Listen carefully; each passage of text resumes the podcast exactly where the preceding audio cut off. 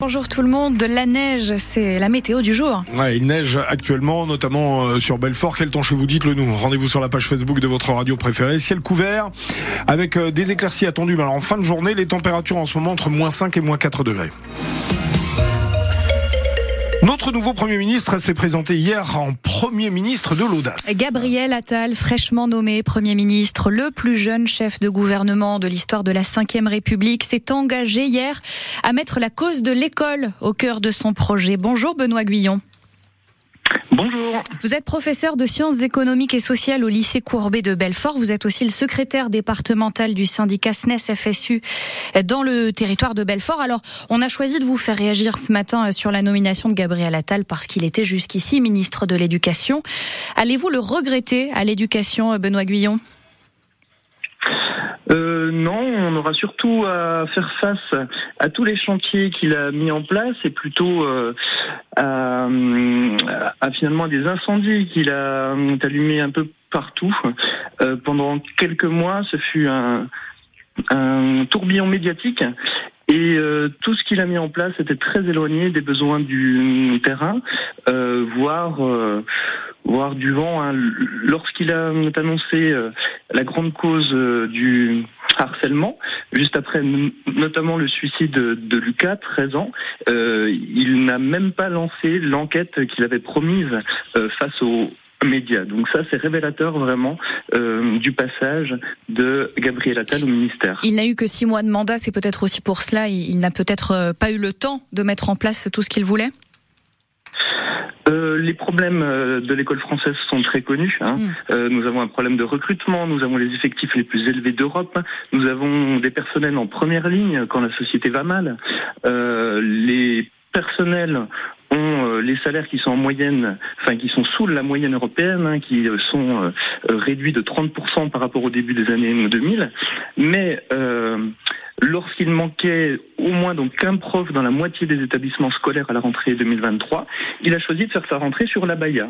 Et toute une rentrée 2023 sur la Baïa, quand on sait qu'au final, on a les chiffres maintenant, ça a concerné euh, une vingtaine d'élèves sur 12 millions. Hmm. Donc ça, ça, montre bien qu'il a fait le choix médiatique et on on se dit aussi qu'il a fait le choix aussi euh, de servir plutôt sa carrière que l'école. Il a quand même tout de suite parlé de la jeunesse, hein, Gabriel Attal, euh, hier lors de son discours de passation. Ça, ça ne vous a pas touché, Benoît Guyon? Eh bien, on connaît son projet pour la jeunesse, puisque en fait c'est le projet qui a été mis en place par euh, Jean-Michel Blanquer. Hein, Gabriel Attal était secrétaire d'État de Jean-Michel Blanquer, secrétaire d'État à la jeunesse, et il a notamment mis en place le service national universel, le SNU. Et euh, celui-ci va prendre 3 à 4 milliards d'euros hum. sur le budget de l'école euh, pour finalement euh, deux semaines qui dédient des participants ne sont pas des plus utiles. Il vaudrait mieux mettre ces 2 à 3 milliards pour euh, recruter, et former des professeurs et pour euh, réduire les effectifs par classe. Sans compter aussi tous les problèmes lors de ce service national, euh, tous les problèmes d'harcèlement justement et d'encadrement qui, qui ont déjà fait la une des médias. Et vous souhaitez, on l'imagine, que ça devienne les priorités de son ou sa successeur au ministère de, de l'Éducation. Merci Benoît Guyon d'être intervenu sur France Bleu ce matin, secrétaire départemental du SNES FSU dans le territoire de Belfort. L'ancien ministre de l'Éducation nationale, euh, Gabriel Attal, est désormais Premier ministre, qui s'est entretenu, je le précise, hier avec le président, euh, car il doit maintenant décider de qui il s'entoure dans son gouvernement. Des nouveaux radars urbains bientôt testés dans le territoire de Belfort. Il y en aura 19 testés à partir de mardi pour un test de trois mois. Alors, ils existent déjà depuis 2021, mais ils n'étaient que dissuasifs. Cinq seront donc activés, pourront flasher. Évidemment, on ne saura pas lesquels. Alors, on vous pose la question ce matin, les radars sont-ils indispensables en ville? Vos réactions au micro d'Alexandre Lepère. Je pense que ça va un peu trop loin quand même. Alors effectivement, j'ai constaté beaucoup de radars. Hein. L'augmentation est assez importante. C'est-à-dire aux résidences des zones ornées, il y en a un au bout de, de la maison du peuple. Ça en fait deux, pas très loin, à Bavier. Il y en a un peu de trop. Les gens font plus attention avant la vitesse. Moi, je me souviens quand j'étais gamin, dans les années 70, 10 000 morts dans l'année, c'était pas tolérable. Maintenant, on est bien descendu quand même. On a beaucoup progressé. Donc euh, on peut penser que les, gens après ils pensent que c'est à moyen encore de recettes euh, supplémentaires, si vous voyez ce que je veux dire, de recettes. Euh... Bah je dirais qu'il en faut des endroits stratégiques, pas forcément partout, mais aux endroits accidentogènes, notamment à côté des écoles, près des passages piétons ou des grands boulevards urbains. Oui, c'est une nécessité. Effectivement, si c'est juste pour l'aspect euh, financier ou sur des, des voies où il y, y a personne, la question peut se poser.